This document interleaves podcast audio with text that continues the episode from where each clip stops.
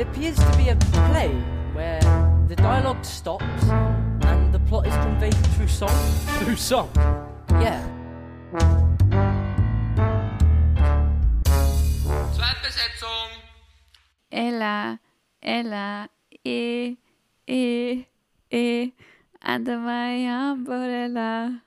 Ella, Ella, E, E, E. Hey, Äh, hey Johanna, hast du die, die. Poesie für dich entdeckt?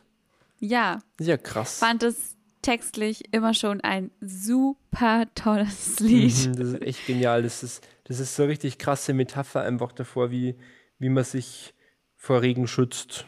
So deep. Also Ja. wenn ich wirklich mich in diesen Song, in diesen Text reindenke, dann wird mir jedes Mal bekomme ich Gänsehaut, weil mich das Und- auch weiterbringt. ich habe auch Beruflich, Ich hab- oder wie meinst du beruflich, ich habe ähm, auch ganz oft früher, als es rausgekommen ist, tatsächlich den Text übersetzt und habe es immer so lustig gefunden, weil ich dann immer gesungen habe. Regenschirm, Regenschirm, unter meinem Regenschirm, Regenschirm, Regenschirm. Du warst einfach schon immer eine geborene Entertainerin. ja, es ist aber, Definitiv. aber es stimmt schon, wenn, wenn man jetzt irgendwie Regenschirm, Regenschirm singt, dann ist man komisch, aber wenn man Umbrella singt, dann ist man berühmt irgendwie. Ja, was in einer Popmusik irgendwie total normal ist, Mhm. ähm, dass man aus sehr schlechten Texten trotzdem irgendwie was basteln kann, Ja. was dann plötzlich wahnsinnig erfolgreich ist. Weil die Popmusik Ähm, natürlich stark vom, vom Klang lebt, ne? Also wenn das ein cooler Ja. Track ist, was auch immer das bedeutet, dann ist Stimmt irgendwie voll. schon mal schnell erfolgreich. Aber hey, wie wäre es denn, wenn es Genres gibt, in denen Popmusik durchaus vorkommt, es aber irgendwie wichtig ist, dass sie Sinn machen? Gibt's denn weil sowas? es Genres gibt, wo tatsächlich ein Stück oder eine Handlung durchgesungen ist und gar nicht wirklich durch Dialoge auch ähm, auf die Bühne gebracht wird. Wie ist das denn dann da? Sprichst du etwa von, von Theaterhandlungen, die nicht nur gesprochen werden, sondern durchsetzt mit Musikstücken sind oder vielleicht sogar ausschließlich aus Musikstücken bestehen? Und da gibt es ein Wort oder zwei Wörter im Deutschen, die das beschreiben, nämlich ein musikalisches Unterhaltungstheater. Das sind, sind das nicht drei Wörter? Nee, Potato, Potato. gutes Beispiel. Ähm, oder auch im Englischen Musical. Auf jeden Fall. Oder Musicalo. Ähm, Musicalo. Keine Ahnung. Wollten wir uns mal mit was beschäftigen, was schon eine sehr, sehr wichtige Rolle spielt im Musical. Und zwar ist es der, diese alte Debatte zwischen Musik und Sprache oder Musik und Text. Prima la musica, poi le parole, pa le parole. Ich liebe Koreanisch. Ich glaube eigentlich seit, seit immer schon gibt es diese, diese Problematik, ne? Ja, seitdem man eigentlich die Musik und das Wort miteinander kombiniert hat, glaube ich, Also war seit das schon immer. Ja. Diese Debatte. Vor allem ging es eben los, ähm, die Oper, die ja Ende des 16. Jahrhunderts entstanden ist. Und seitdem gab es immer wieder diese Debatte, welche Bedeutung oder wem man jetzt die größere Bedeutung zuschreibt. Ist es die Musik oder der Text? Ähm, was dann auch am Anfang eben diese, diese Prima la musica por le parole, also die Musik steht über dem Wort, was sich dann auch irgendwann durch die, durch die Handlungsoper gewandelt hat, dass man angefangen hat, dem Text wirklich auch eine Bedeutung zuzuschreiben. Ähm, ich glaube, dass es da eben auch bei Mozart eine Rolle gespielt hat, Sebastian. Oder, Oder? ähm, ja, es gab in der Klassik, also die, die Klassik war ja überhaupt, auch wenn man es ihr in ihrem ersten Erscheinungsbild gar nicht zutraut, ähm, eine Epoche, die eigentlich sehr, eigentlich ein bisschen wie die, die, die Pop-Epoche der Klassik war, wenn man, äh, also der klassischen Musik war, wenn man will. Also irgendwie sehr auf die Leute gezielt hat und sehr vereinfacht hat, was im, was im Barock kompliziert und elitär war. Und äh, jetzt habe ich den Faden verloren. du hast so gut angefangen. Ach Mensch. Und ähm, Mozart. der, ja, ich hab schon danke. Und gerade in der Oper, im Musiktheater hat man eben begonnen, die Dinger viel irgendwie volkstümlich, nicht volkstümlicher, volkstauglicher, würde ich jetzt sagen, zu machen. Also es gibt diese, diese alten Dinger, dass Mozart irgendwie dafür gekämpft hat, dass er seine, seine Opern nicht nur auf Italienisch aufführt, sondern eben auch auf Deutsch, damit es halt auch mal jemand versteht. So. Ja, ja. Ähm, und man hat das Volkstheater und die, die Oper ein bisschen vermischt. Also man hat irgendwie versucht, diese, eben diese ganzen elitären Sachen, die ja im Barock nur vollkommen üblich waren, dass wirklich eigentlich die Kunst gemacht wird für den, für den König Dudutsch, der da irgendwo auf, sein, ja. ja, genau, auf seinem Hof sitzt. Ähm, und es gab auch die ersten, die ersten freischaffenden Künstler dann, also die nicht mehr irgendwie abhängig waren von einer Anstellung an einem Hof. Ähm, was war deine Frage?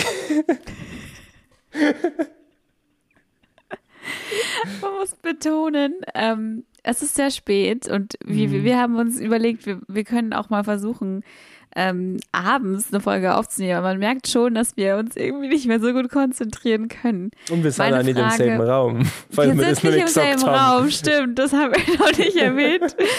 ähm, wir, wir nehmen eine Zoom-Folge auf ähm, und es ist abends. Falls wir es noch nicht erwähnt haben.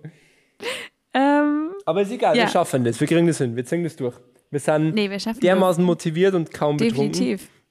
Ähm, deswegen meine Frage, also ich wollte eigentlich nur noch mal kurz feststecken, wie die Entwicklung war. Also dass Mhm. eben zuerst die Musik über dem Wort stand, dann hat es sich noch mal gewandelt. Ja, genau, da waren wir gerade. Ähm, es gab in der Klassik auch diese, diese Reformen der Oper, dass man eben viel mehr auf, auf Texte gegangen ist, viel mehr auf Dramatik auch gegangen ist. Also quasi, man ist weggegangen von diesem System, der Sänger steht vorne an der Rampe und singt sein Lied und dann sein, sein oh, das war jetzt sehr unprofessionell, sein Stück, seine Arie. Ähm, und dann sind wir alle wahnsinnig begeistert, weil er so schön singt und irgendwie große Verzierungen einbaut, irgendwie, weil, ja, er, weil er genau. kann. Es war doch auch, genau, es war doch auch dieses, dieses, äh, dieses Problem dieser Kofferarien, Mhm. dass man ähm, eigentlich, da gab es eben auch noch gar nicht sowas wie das Urheberrecht an sich, sondern man hat ähm, als, als berühmte Ariensängerin oder Sänger eben ein gewisses Repertoire gehabt und ähm, das hat man dann einfach in irgendwelche Opern eingebaut, Ja, wo diese ja. Arie eigentlich gar nicht drin vorkam. Hauptsache, man kann, man konnte dann eben sängerisch glänzen Genau. Was dann eben auch der Handlungs-, also der Dramaturgie dieser Mhm. Oper um einiges geschadet hat, weil es ja einfach keine Dramaturgie gab. Es war Nee. eigentlich ja eher fast schon ein Konzert. Ähm, und Das hatte stimmt. nicht mal wirklich was von unserem heutigen Verständnis von Oper. Also, das hat sich, ja. das hat sich dann gewandelt. Ähm, aber es war eben lange Zeit und auch jetzt irgendwie immer noch so eine Art Konkurrenzkampf zwischen diesen zwei. Ich glaube, es sind da zwei verschiedene Herangehensweisen ein bisschen, ob man, ob man sich vornimmt, einen Text zu vertonen oder ob ich, ob ich wirklich, wie das ja bei der Oper der Fall ist, dass quasi Librettist und Komponist in den allermeisten Fällen zwei total verschiedene Personen sind Ja, und es manchmal vielleicht startet mit einer kompositorischen Idee und dann erst irgendwie, okay, welche Geschichte kann ich jetzt damit erzählen? Und, und als Sänger ist natürlich die gleiche Herangehensweise, wo du sagst, ähm, im Barock, diese, diese Art von Sänger gibt es ja durchaus immer noch, die glänzen wollen mit ihrem Stimmklang und ihrer irgendwie Virtuosität. Aber das, das Ja. Erzählen kommt irgendwie ganz, ganz, ganz am Schluss. Ich glaube, dass beides so ein bisschen als, als Rudimente noch, noch immer Bestand hat, oder?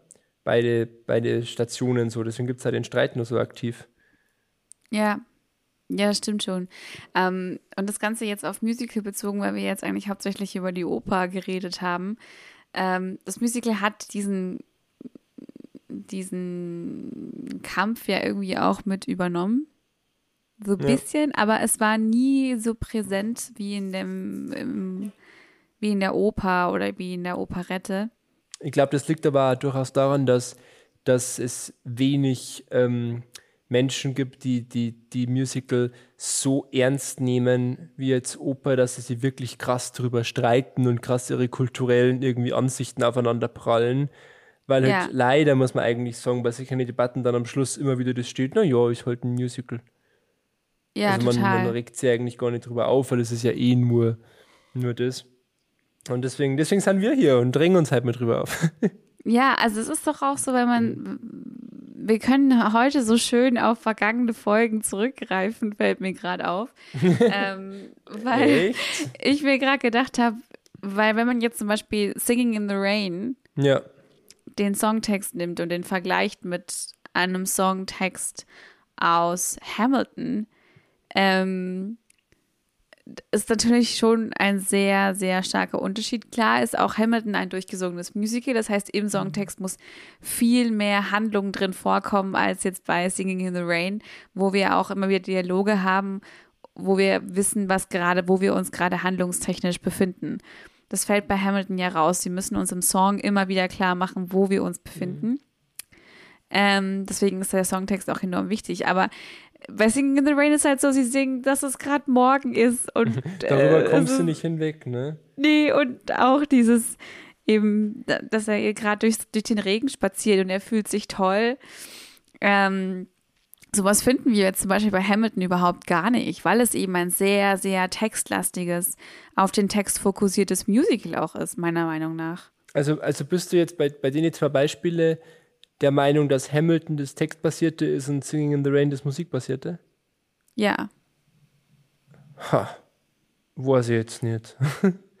also ich meine, klar, bei Singing in the Rain sind die Themen ein bisschen oberflächlicher, aber findest du nicht die Texte viel, viel kunstvoller gearbeitet nur als jetzt in Hamilton?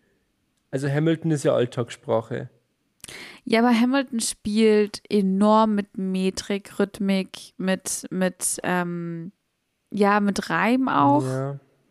Also es ist ja schon sehr clever gebaut auch immer und, und eben sehr textstark, ähm, weil es so, so extreme Aussagen hat, die immer wieder gesagt werden mit dieses I'm not throwing away my shot.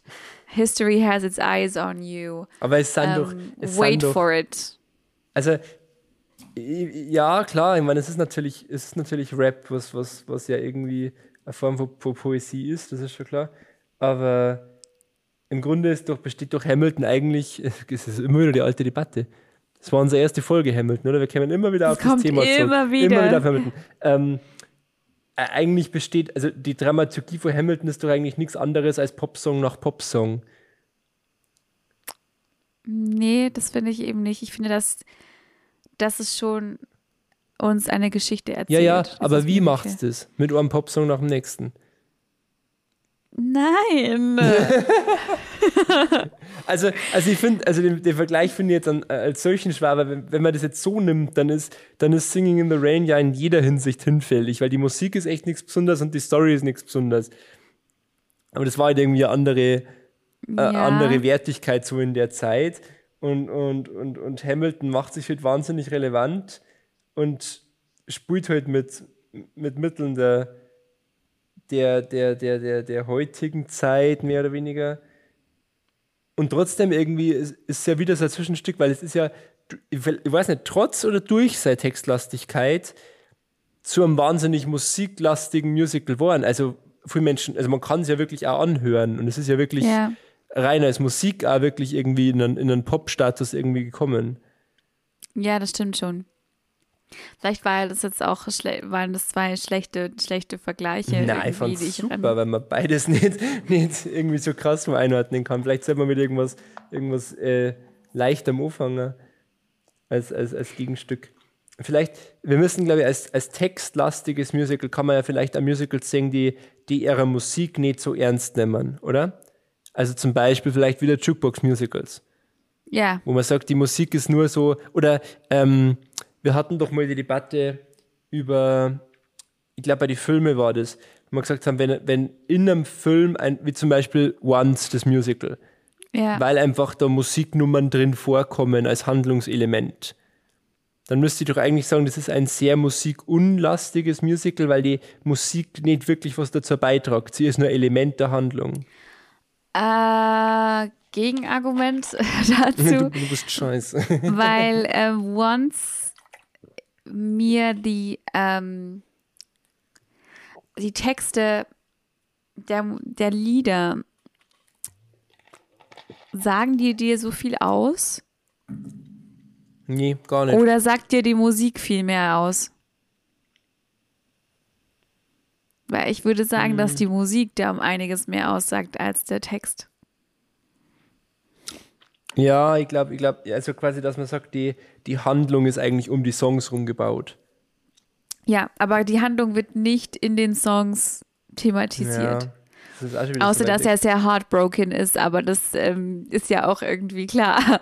Also das, weißt du, was, Was- ich meine? Also vielleicht ja. sollten wir nochmal noch mal vielleicht klarstecken, was für dich ähm, textlastig bedeutet und was für dich, also was bedeutet für dich primaler Musiker? Ich glaube, es, es geht schon um die Wertigkeit, oder? Ja, Also quasi, ähm, ähm, was fällt man jetzt ein, wo ich sage, es gibt, es gibt, bei Musik gibt es das ja oft, dass man merkt, okay, da hat jemand jetzt einen Text gehabt und den hat er dann mehr oder weniger schlecht oder recht äh, vertont.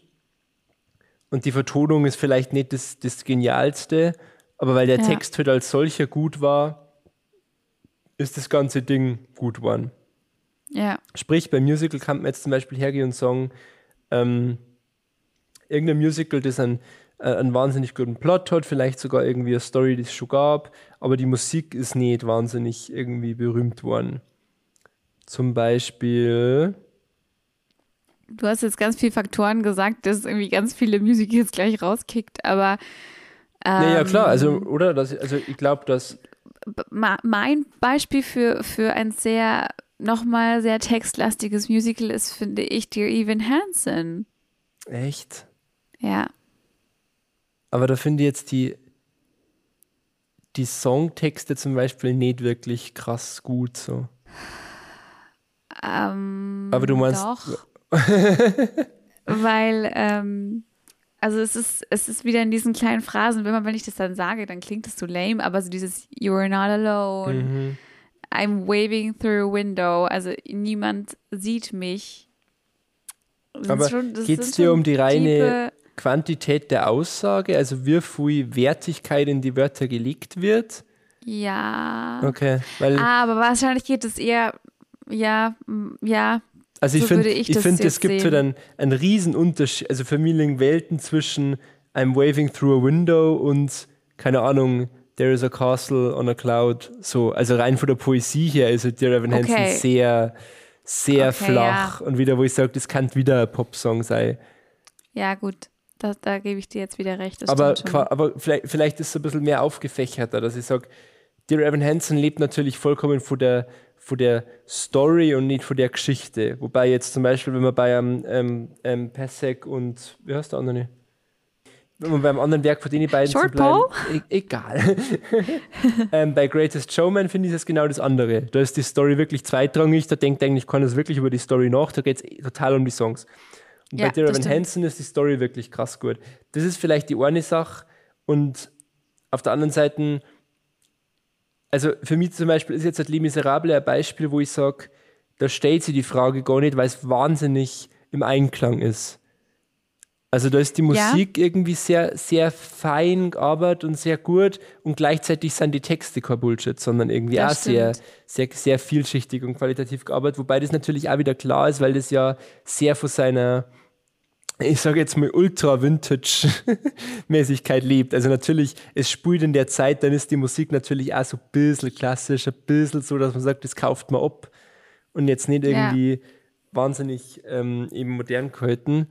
Aber vielleicht ist es gerade so, dass die, die große Disparität schon wieder ein bisschen ein Problem sein kann, oder? Wenn man das krass merkt, dass jetzt nur die Musik wichtig ist oder nur der Text wichtig ist. Ja, ja, es sollte doch eigentlich im Idealfall so sein wie bei Les Miserables, Ja. dass es sich ergänzt. Und ich finde auch, dass, zum Beispiel finde ich, dass Sweeney Todd auch sich ergänzt, Mhm. weil Hm. es musikalisch unfassbar gut gemacht ist, aber textlich ja auch. Ja. Aber krass gut die Frage, wie ist es bei Sondheim? Weil Sondheim ist eigentlich Ich will nur noch mal kurz anmerken, wie wir Ja. jetzt wieder schön auf unsere Sondheim-Folge dauern. Es, zurückgreifen es wirkt können. ein bisschen so, als darf man nichts anderes wissen. So, bisschen weitermachen. Ähm, aber gut, es ist halt, also ich meine, es sind halt die, also wir, wir werden nicht auskennen, also über Weber zum Ja. Reden, über Sondheim zum Reden, über äh, Schönberg zum Reden. Ähm, was wollte ich gerade sagen? Genau, weil Sondheim ist für mich eindeutig äh, äh, eigentlich ein, Lyric, ein Lyricist. Ja, Finde ich Und- auch. Ja, ja, Sondheim ist so einer. Sondheim ist so einer, wo ich sage, der hat einen Text und dann vertont dann. Ja, Da haben wir schon mal drüber geredet. Es gibt keine Ohrwürmer bei Sondheim. Es gibt große Songs, weil sie als, als das, was sie in der Story sind, wahnsinnig genial sind. Aber es gibt Ja. keine guten, radiotauglichen Songs, außer vielleicht Senden der Clowns. Aber das lebt auch nur von seiner irgendwie Gewichtigkeit der Poesie und so weiter.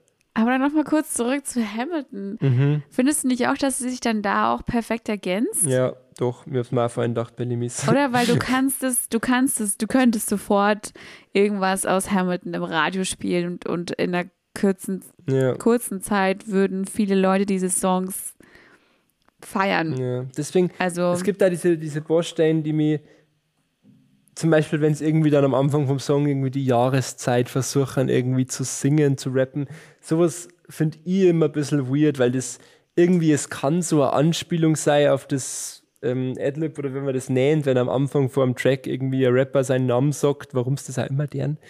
Ähm, oder so, aber irgendwie ist das was, was eigentlich in das Genre nicht reingehört. Ne? Und auch wieder spannend bei Hamilton, wo man sagt, ja, Text und Musik ist wahnsinnig im Einklang, aber das ist halt wiederum im totalen Gegensatz zu dem, was ich optisch sehe. ja. Ist das gut, ist das nicht gut? We, we been there. Hat sich ja, also ich will jetzt nochmal ganz kurz auf die Oper zurück, weil mir das gerade noch eingefallen ist. Ähm, aber es hat sich ja durch Wagner dann auch sehr verändert. Ja, Wagner war natürlich einer der ersten Hansel, der alles selber gemacht hat, ne? Also wortwörtlich alles. Der hat ja auch die Inszenierung total strikt vorgegeben. Ja. Der hat die Texte geschrieben, der hat die Musik geschrieben, der hat meistens eigentlich alles selber in der Hand gehabt. Also der erste Gesamtkünstler so in der Richtung. Und durch, allein durch die Erfindung des Gesamtkunstwerks als Konzept, glaube ich, hat er wahrscheinlich auch versucht, die Frage ein bisschen auszumerzen. ja. Man sagt, es geht nicht um Texte oder Worte, es geht um Wagner. Ähm, es geht um mich, Bitches. Alles andere ist egal, es geht Genau. um mich. Wobei man ihm natürlich schon also Sachen vorwerfen kann, wie dass er schon den Text oftmals in, in Dienst von Sachen gestellt hat. Auf jeden Fall, es gibt diese Wagner-Alliterationen, wo eben wirklich eigentlich, wenn man es liest als Text, ist wirklich lächerlich, weil wirklich jedes Wort in dem Satz mit dem gleichen Buchstaben losgeht. Ja, Aber wofür das einfach wahnsinnig hilfreich war, war für die Verständlichkeit. Weil Wagner-Opern ja auf, auf riesigen Raum ausgelegt waren und die Sänger bei Wagner ja wirklich irgendwie depperte Sachen geleistet haben, damit sie wirklich irgendwie über das riesige Orchester drüber brüllt haben. Ähm, man muss brüllen, sagen, es hilft nicht. Und also da hat er schon so gemacht, dass er den Text um seine Schönheit ein bisschen beschnitten hat, damit er verständlich wird. Also wo man ihm eigentlich schon vorwerfen kann, da war ihm die Musik und die, die Story vielleicht doch wichtiger als die Worte an sich jetzt. und bei wem es dann wieder komplett andersrum war, war bei Brecht. Der die Worte ganz klar herausgestellt hat. Er hat wahnsinnig viel mit Musik gearbeitet, Mhm. weil er auch gewusst hat, ähm, welche Kraft und welche Wirkung die Musik haben kann, hat aber immer wieder betont, dass er ja keine einlullende Musik haben Ja. möchte, um den Effekt seiner, seiner Worte, seiner Botschaften in seinen Stücken nochmal klar hervorzuheben.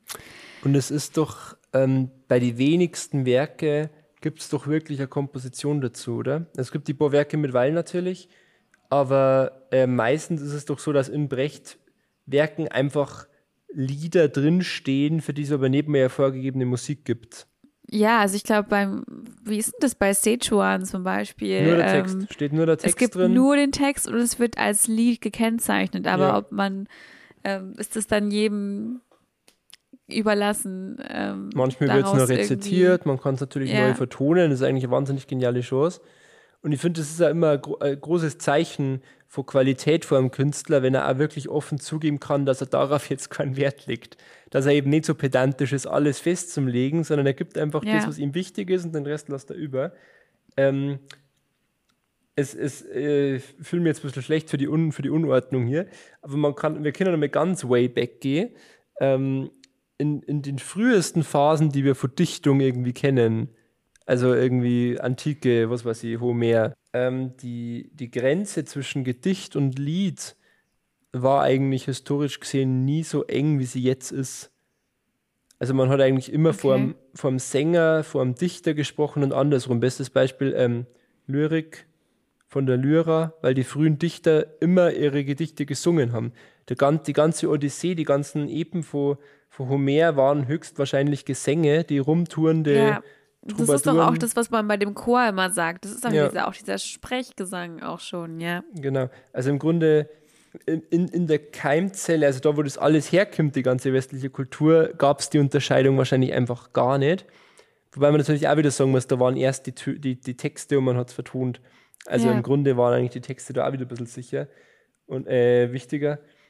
Und finde ich immer wahnsinnig süß, dass sich in dem Bild des heutigen Songwriters das ja wieder so ein bisschen widerspiegelt, der eigentlich immer die Texte irgendwie ein bisschen wichtiger nehmen sollte. Songpoeten, die ganzen furchtbaren Begriffe, die es gibt. Ja, Jetzt mag ich mal deine persönliche Meinung wissen. okay. Was, was ist für dich wichtiger?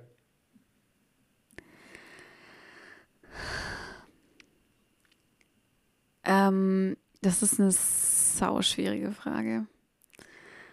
Ich war gerade im ersten Moment so, dass ich gesagt hätte, der Text. Mhm. Und dann habe ich mir aber gerade gedacht, du könntest mit der schönsten Melodie der Welt jede Einkaufsliste verto also Ja. vertonen und es wäre trotzdem unfassbar schön oder emotional. Ich finde die Debatte wirklich schwierig. Vor allem, weil im Prinzip sollte es ja einfach, wie wir auch am Anfang schon gesagt haben, gleichberechtigt sein. Mhm. Ähm, obwohl ich es halt an der Oper tatsächlich nochmal nä- besser nachvollziehen kann als im Musical, weil, weil es eine ganz andere, auch teilweise orchestrale Vertonung ist, oder? Also Ja, es ist klar. ja schon nochmal ein ganz anderer Standard von Musik als jetzt in dem Musical, zum Beispiel wie bei Mamma Mia. Oder bei noch kleineren Musicals wie Cabaret, was du mit einer Band auf die Bühne bringen kannst. Spring Awakening kannst du auch mit einer einfachen Band auf die Bühne bringen. Und einfach die, die Wertigkeit. Also die Oper hat sie ja wirklich immer auf die Fahne geschrieben, quasi das vollendetste Kunstwerk zum Sei, das möglich ist. Ja. Also, Und was denkst du?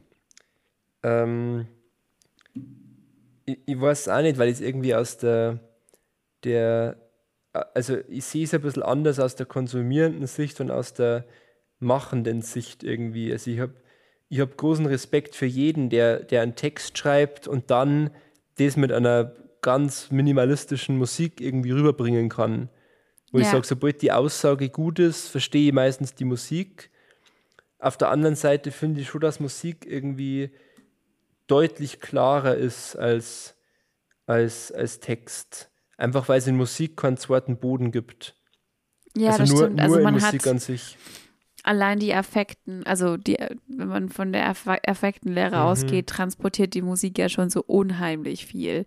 Dass ja oftmals auch der Text gar nicht notwendig ist, um zu verstehen, was jetzt die Musik ausdrücken möchte oder welche, Mhm. was gerade in der, in der Handlung, also siehe Filmmusik, das ist das beste Ja, Beispiel dafür, wie viel Musik ausdrücken kann, ohne dass es, dass es Worte benötigt. Und es ist un unmissverständlich. Aber deswegen finde ich ja das Musical auch so ein interessantes Genre, weil man ja hier mit beidem so viel spielen kann und weil Ja. es eben nicht diesen Anspruch haben muss wie in der Oper, ähm, dass es eben so das, das höchste Mhm. Level der Ästhetik oder der, der, ja, der Kunst haben sollte, sondern man kann in beide Richtungen so unfassbar gut gehen. Aber zum Beispiel auch, ähm, woran ich jetzt immer die ganze Zeit gedacht habe, auch bei Textlastigkeit, ist die Tony-Eröffnung, also die Tony Award-Eröffnung mit Mhm. Neil Patrick Harris, Mhm. weil er auch in dem einen, einen Moment, dieser eine Moment drin hat, wo er sehr schnell einen Sprechgesang ja. macht. Und am Ende dann diese schöne Botschaft kommt mit dem ähm, We were that kid, Mhm. we all were that kid that once sat in front of the TV wanted to be a Mhm, star on mhm. Broadway. So, und das,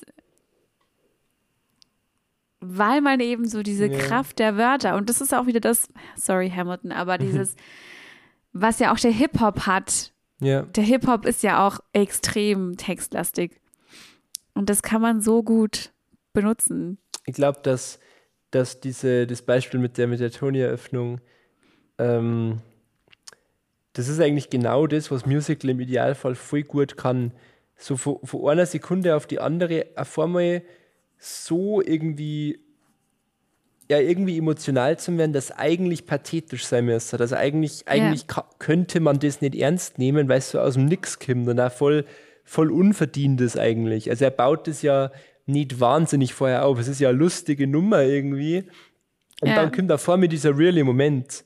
Total. Aber genau das ist irgendwie das, was Musical kann, dass es mit so einfachen Mitteln irgendwie auf einmal umswitcht und du, du bist mit dem Gefühl einfach drin, auch wenn irgendwie, wenn man manchmal sagen warum, warum fühle ich das gerade? Das ist so basic irgendwie. Ja. Aber das ist genau der Kniff irgendwie, den es kann.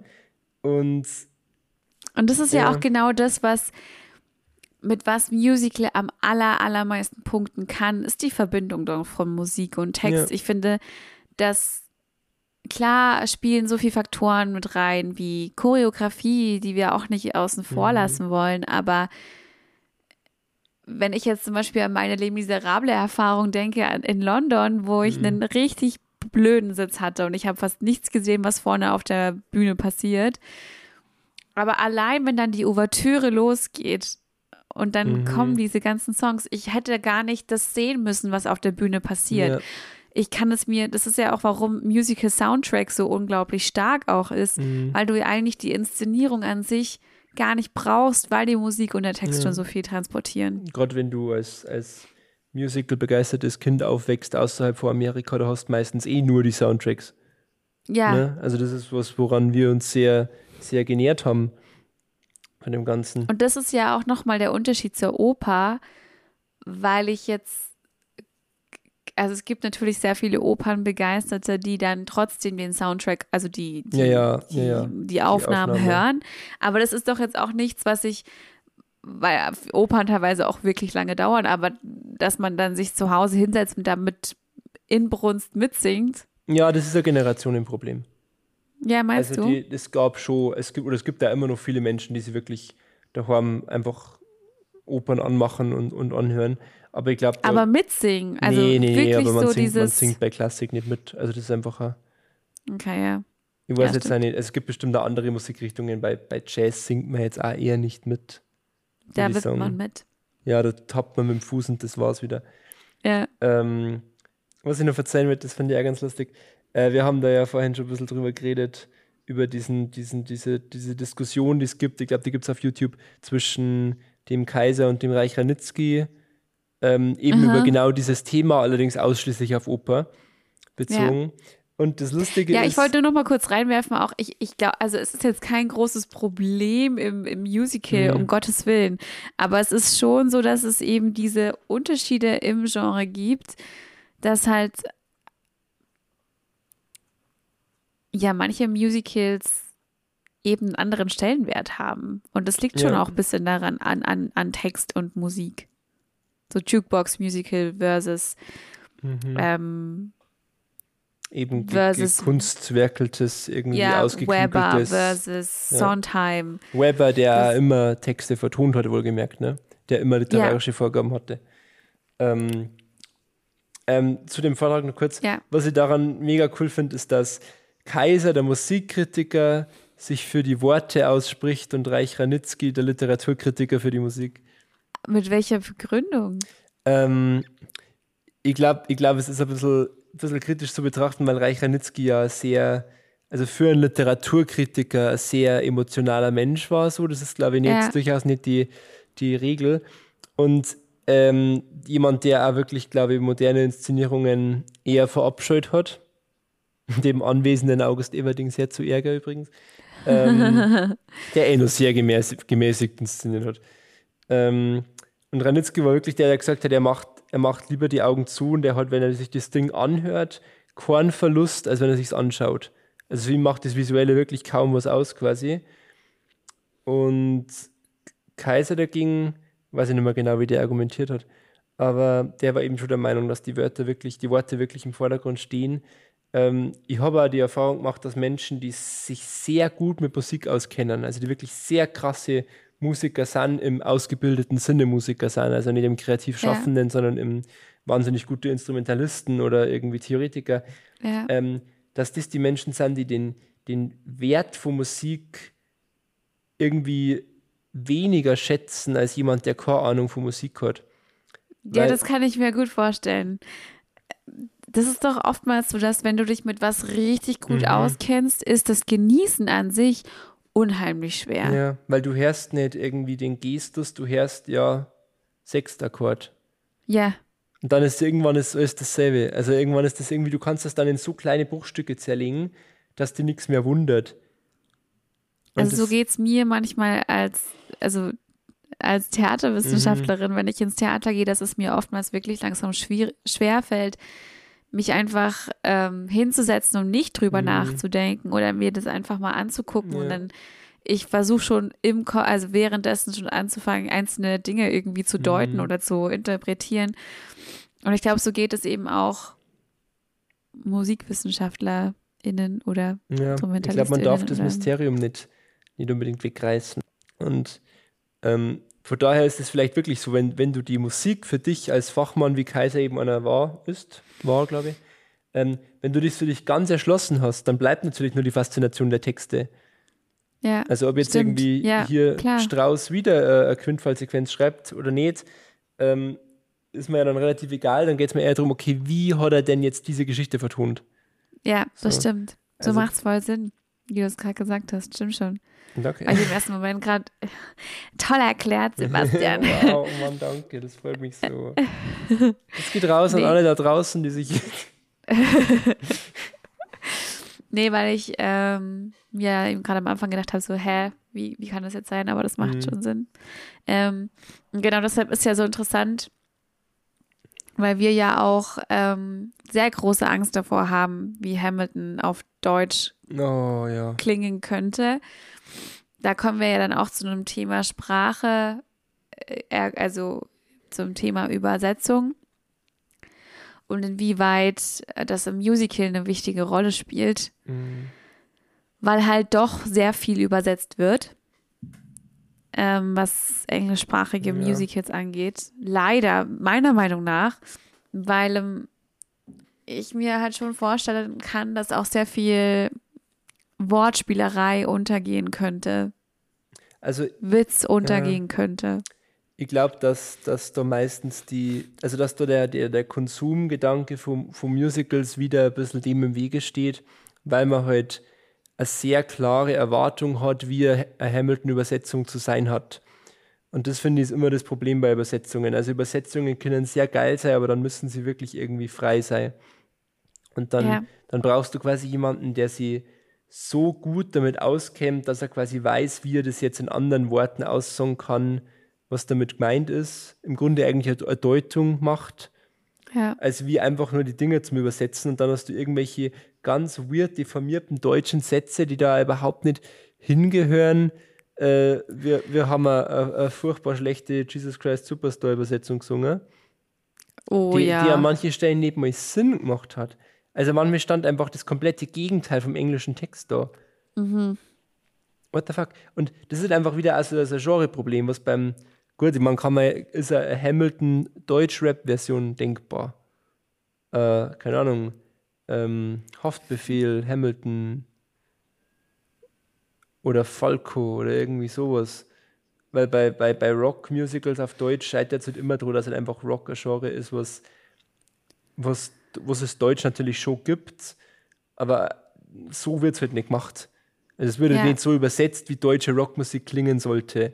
Und die Angst habe ich bei Hamilton halt auch, dass es zu wenig Ganz- assi wird. Ganz blöde, banale Frage, aber findest du, dass sich die deutsche Sprache überhaupt für Musical eignet? Weil dann sind wir ja in dieser Debatte drin, die ja eh auch sowas ist wie, wie Prima la Musica äh, Ja. Parole ist dieses, sobald du Popmusik mit deutscher Sprache verbindest, rutschst du in die Richtung Schlager. Und das Ja. ist ein, Ähm, eine ja. Richtung, die ja dann eben so das komplette Gegenteil zu Gut, das ist, das ist Oper sowieso ein ist- Problem, weil Schlager heutzutage überhaupt keine Definition mehr hat, außer der deutschen Sprache. Also die Schlager, ja, also die, die heutigen Schlager sind ja einfach ganz normale Pop-Songs, aber halt auf Deutsch. ja, Und das ist alles, was Schlager ausmacht. Also Schlager hat seinen Sinn eigentlich nur in der, in der Szene, in der es läuft. Also sobald es irgendwie am Sonntag im Fernsehgarten läuft, ist es Schlager und fertig aus.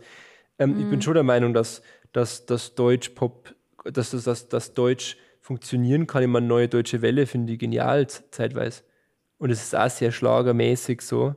Ich glaube, die deutsche Sprache hat ein bisschen das, das gleiche Problem, was du gerade so schön als, als Theaterwissenschaftlerin Problem geschildert hast, dass man irgendwie immer, man muss es immer irgendwie umdrehen. So. Wenn du auf Deutsch was direkt sagst, dann ist es komisch. Ja. Also irgendwie diese Direktheit, die die englische Sprache hat, die irgendwie eine sehr, eine sehr Sprache, eine sehr, eine sehr demokratische Sprache irgendwie, also eine Sprache aus dem Volk raus ist. Da ist unsere Sprache halt immer eine, die irgendwie irgendwas, irgendwas Elitäres an sich hat. Also es gibt, es gibt schon sehr gute deutsche Texte, das glaube ich ist es nicht. Die Frage ist eher, gibt es gute deutsche Übersetzungen? Ich glaube, das eher, dass das Problem ist wahrscheinlich, ja. Was wäre für dich die optimale Balance? Ich glaube, also ich glaube, der Grund einfach, warum es sich so gehalten hat, also warum auch die Instrumentalmusik zum Beispiel aus dem, aus dem, dem Mainstream, also weit, weite Fassung des Begriffs Mainstream, ähm, na, eigentlich fast verschwunden ist. Also wenn ich halt Ja. zu jemandem Musik sage, dann denkt der an Songs, fertig. Und andersrum ist es auch so, dass eigentlich die Poesie ja eigentlich auch fast in den Song eingegangen ist. Ja, da denkt keiner an, also nicht mehr viele denken da an Goethe. Ja. Ähm, also irgendwie glaube ich, dass einfach diese zwei Sachen sich wahnsinnig einfach die Hand geben. Ja, Also dass du einfach in, in, in, in, Poesie hast ja automatisch Rhythmus drin und, und in Musik hast du natürlich auch irgendwie immer was, was, was irgendwie mit, mit Wörtern zu tun hat.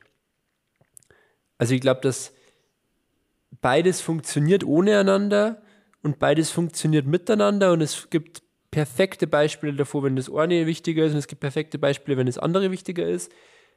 Aber ich glaube, ich glaube, wichtig ist, also oder ähm, es ist einfach wahnsinnig einfach, sie zusammenzunehmen und deswegen glaube ich, passiert es. ja. So, genauso wie Musik und Theater, das ist genau das Gleiche. Also, also quasi ähm, Musik jetzt als Kombination beider Faktoren und Theater, dass man immer sagt, jedes Konzert wird irgendwie ein bisschen gestaged Ja, und jedes Theater hat irgendwelche musikalischen Elemente und wenn es nur irgendwie rhythmische Bewegungen sind. eigentlich war das heute so diese Einleitung für eine sehr, sehr lange Einleitung für die nächste Folge, in der wir uns mit deutschen Musicals beschäftigen wollen, weil das so unsere, unsere, ja, das ist so unser Das ist ein Problemkind, ganz einfach. ein Problemkind Das, für uns. die Nation Deutschland und Musical, das geht nicht so gut. Für äh, unserer Meinung nach, also es gibt auch ganz viele, die das anders sehen und ganz viele, die wirklich große Fans von, von deutschen das Musicals sind sind. meistens die, die sich nicht so viel damit beschäftigen. Das ist ein Vorurteil, Sebastian. Ja, da, da reden wir dann nichts mehr drüber.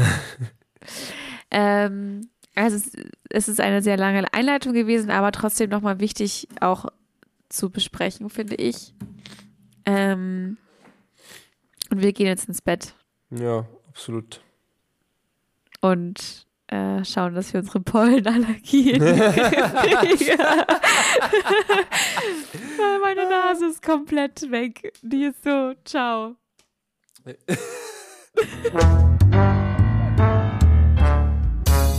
Zweitbesetzung. Zweitbesetzung ist eine M945 Produktion. Ein Angebot der Media School Bayern.